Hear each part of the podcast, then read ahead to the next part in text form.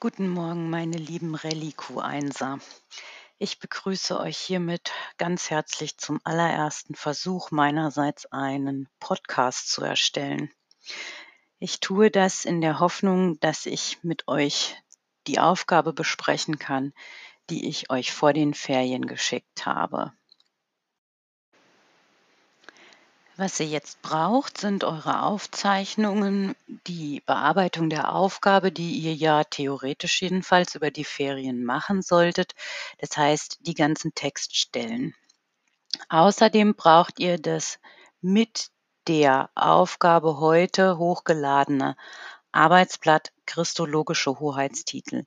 Da wird alles das erklärt, was ihr an Textstellen hattet, beziehungsweise in den Zusammenhang gesetzt, in den es gehört.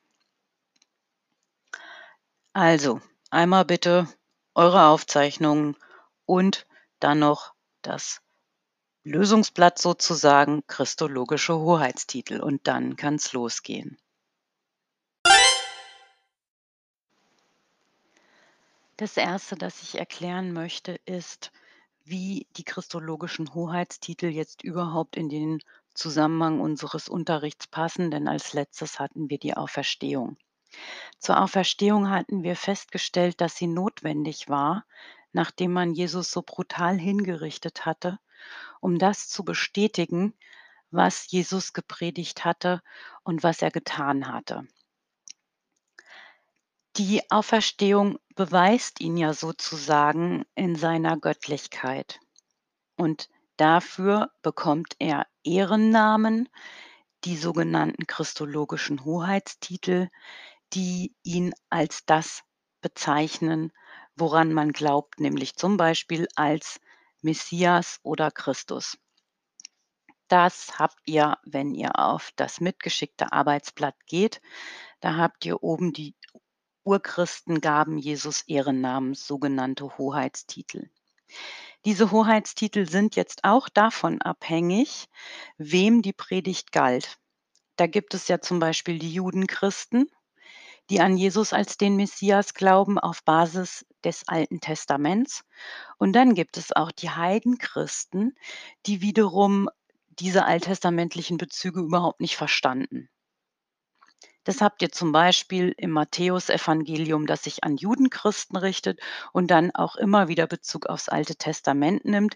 Im Gegensatz dazu habt ihr das Lukasevangelium, das sich an Heidenchristen richtet und die brauchten ein ganz anderes Verständnis und insofern wird da auch für die Heidenchristen mit ganz anderen Bildern gearbeitet, die sich wiederum in den Hoheitstiteln niederschlagen.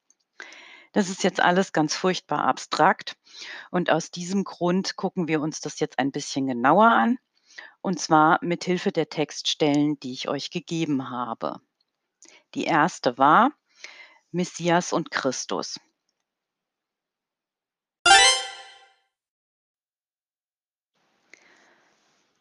Wenn ihr nun die Textstellen angeguckt habt, die in der Aufgabenstellung standen, dann habt ihr vermutlich festgestellt, dass diese Stellen bei Samuel beziehungsweise in den Königen etwas erzählt über Salbung des Königs. In dem Fall war das Saul, der durch den Hohepriester als Zeichen der Verbindung zwischen Gott und dem König gesalbt wird. Die Salbe ist hier zum Beispiel äh, sozusagen der Trägerstoff, der dieses Göttliche auf den Menschen überträgt. Der König wird dadurch legitimiert von Gott und steht unter dessen besonderem Schutz und handelt in Gottes Auftrag. Die nächste Textstelle, die in diesem Zusammenhang stand, war Jesaja 11. Und Jesaja 11 beschreibt den Friedefürsten. Der Friedefürst, der ist euch möglicherweise, falls ihr die Möglichkeit hattet, an Weihnachten in irgendeiner Kirche zu gehen oder einen Weihnachtsgottesdienst zu sehen oder zu hören. Ähm, der Friedefürst ist derjenige, der in der Weihnachtsgeschichte immer wieder angekündigt wird, beziehungsweise nicht in der Weihnachtsgeschichte, sondern man bezieht sich hier auf Jesaja. Der von Gott gesandte Retter, der die politischen Umstände verändern wird. Das findet ihr genauso auch auf dem euch heute zugesandten Blatt, da steht das alles drauf und da wird auch Bezug genommen zu dieser Jesaja-Stelle. Und als Letztes habt ihr Textstellen von Johannes und von Markus bekommen, die sich auf den Messias beziehen. Ich habe hier mal wieder mich vertippt. Das ist nicht Johannes 1, Vers 42, sondern Johannes 1, Vers 41. Ich bitte um Entschuldigung. Die Textstellen, die hier aus den Evangelien entnommen sind, sprechen in allen Fällen von Jesus als dem Messias. Jesus wird von den Menschen als Messias angesprochen und er wird nach seiner Messianität gefragt, insofern eine Frau die Frage stellt, ob er der Sohn des Hochgelobten sei. Das heißt, hier wird ganz deutlich ein Bezug hergestellt zum alttestamentlichen Messias.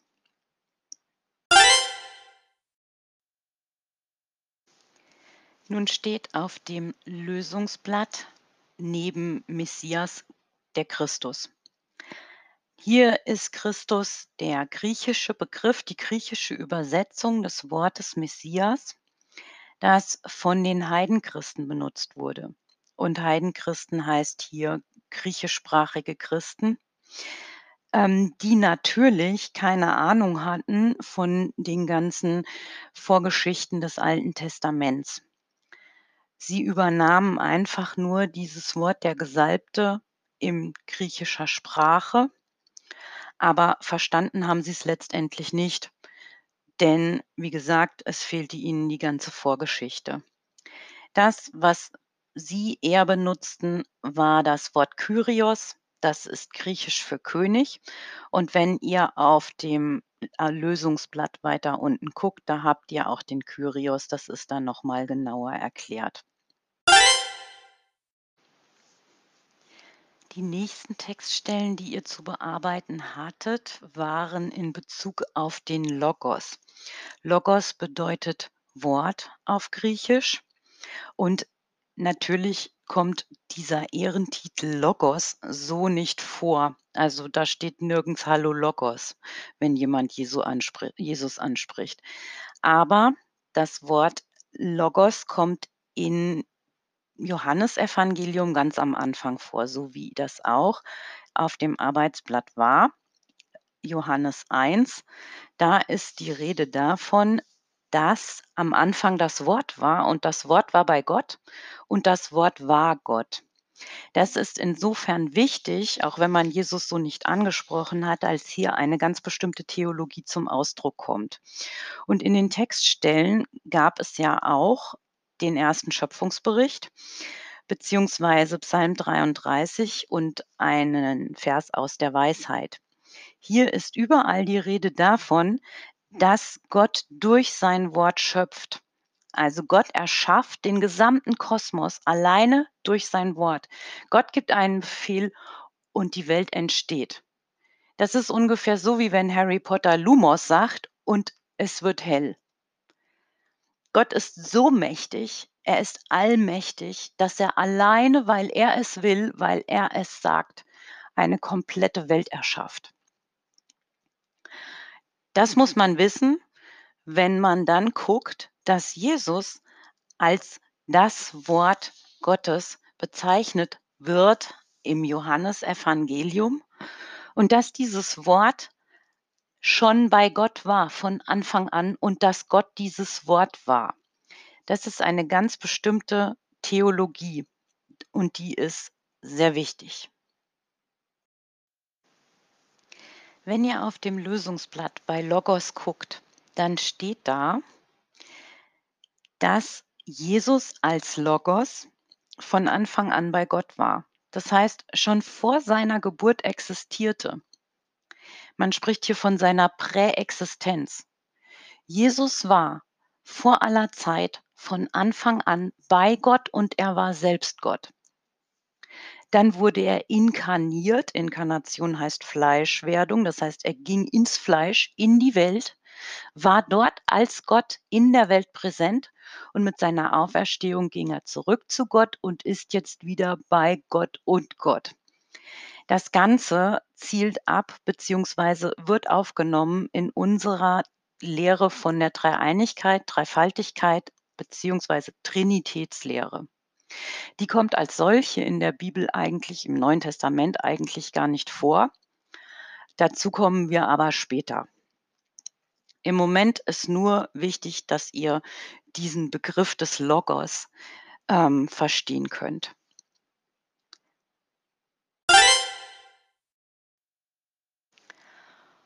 Und die dritte zentrale Vorstellung, die die Göttlichkeit Jesu verdeutlicht, der dritte Ehrentitel, den man ihm gibt, der am allerwichtigsten ist neben Messias und Christus, das ist der Sohn Gottes. Sohn Gottes ist im Prinzip in Messias schon enthalten, als man die Vorstellung hatte, dass der Messias ein Sohn Gottes, der König ein Sohn Gottes ist.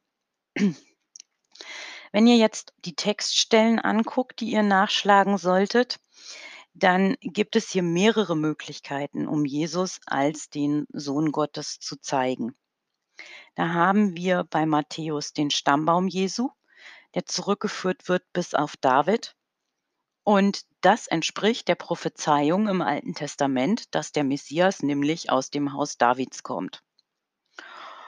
Matthäus führt ihn dann noch weiter zurück, und zwar bis Abraham. Und Abraham ist der erste von Gott äh, gerufene Erzvater Israels. Wir haben auch bei Lukas einen Stammbaum. Da wird Jesus zurück bis Adam geführt und Adam ist derjenige, den Gott selbst erschaffen hat. Wir haben aber einen Unterschied. Matthäus schreibt für Judenchristen, Lukas schreibt für Heidenchristen. Und Lukas greift hier auf etwas zurück, was jeder Heidenchrist kannte, nämlich die Jungfrauengeburt. Diese Jungfrauengeburt eben, die Maria verkündet, verkündet wird von einem Engel, dass sie einen Sohn gebären wird. Die Jungfrauengeburt kannten sämtliche griechischen Christen, alle Heidenchristen, denn bei den Griechen war das eine ganz gängige Vorstellung. Ihr habt das alles auch auf dem Lösungsblatt stehen. Ähm, diese Diskussion, die in der katholischen Kirche geführt wurde und auch dazu führte, dass Pfarrer und Professoren und Wissenschaftler exkommuniziert wurden, weil sie gesagt haben, das mit der Jungfrauengeburt, das ist aber jetzt keine biologische Sensation, sondern das muss man anders verstehen. Die ist für mich ganz furchtbar. Ich kann es nicht sagen doof, würde ich mal sagen.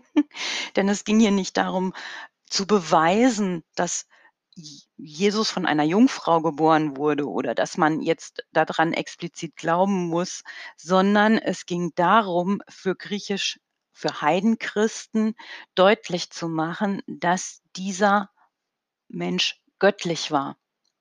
Und das verstanden Heidenchristen ganz prima durch eine Jungfrauengeburt, weil es das in der Vorstellung der Griechen zum Beispiel auch gibt, in Herakules der ist ein Halbgott.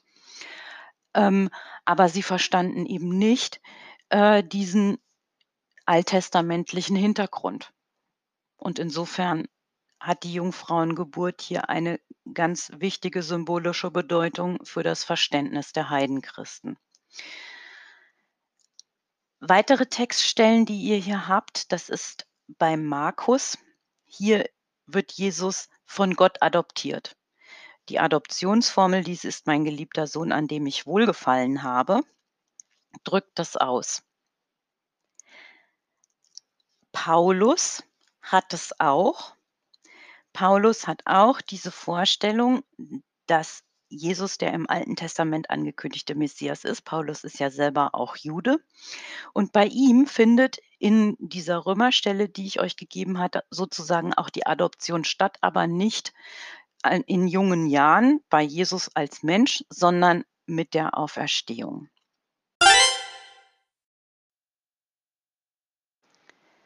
Was noch ganz wichtig ist zur Vorstellung des Gottessohns, ist, dass Jesus selbst von sich als Sohn Gottes gesprochen hat und das aber auch genau so meinte. Hier geht es tatsächlich um eine ganz enge Vater-Sohn-Beziehung. Wenn Jesus Abba sagt, wenn er Gott anspricht, das heißt lieber Vater, beziehungsweise das ist im Prinzip dasselbe, wie wenn wir Papa sagen, dann meint er das auch genau so. Er redet hier nicht davon, dass er göttlich ist, sondern er möchte hier ausdrücken, dass er Gott genau so sieht, wie wenn Kinder Papa sagen.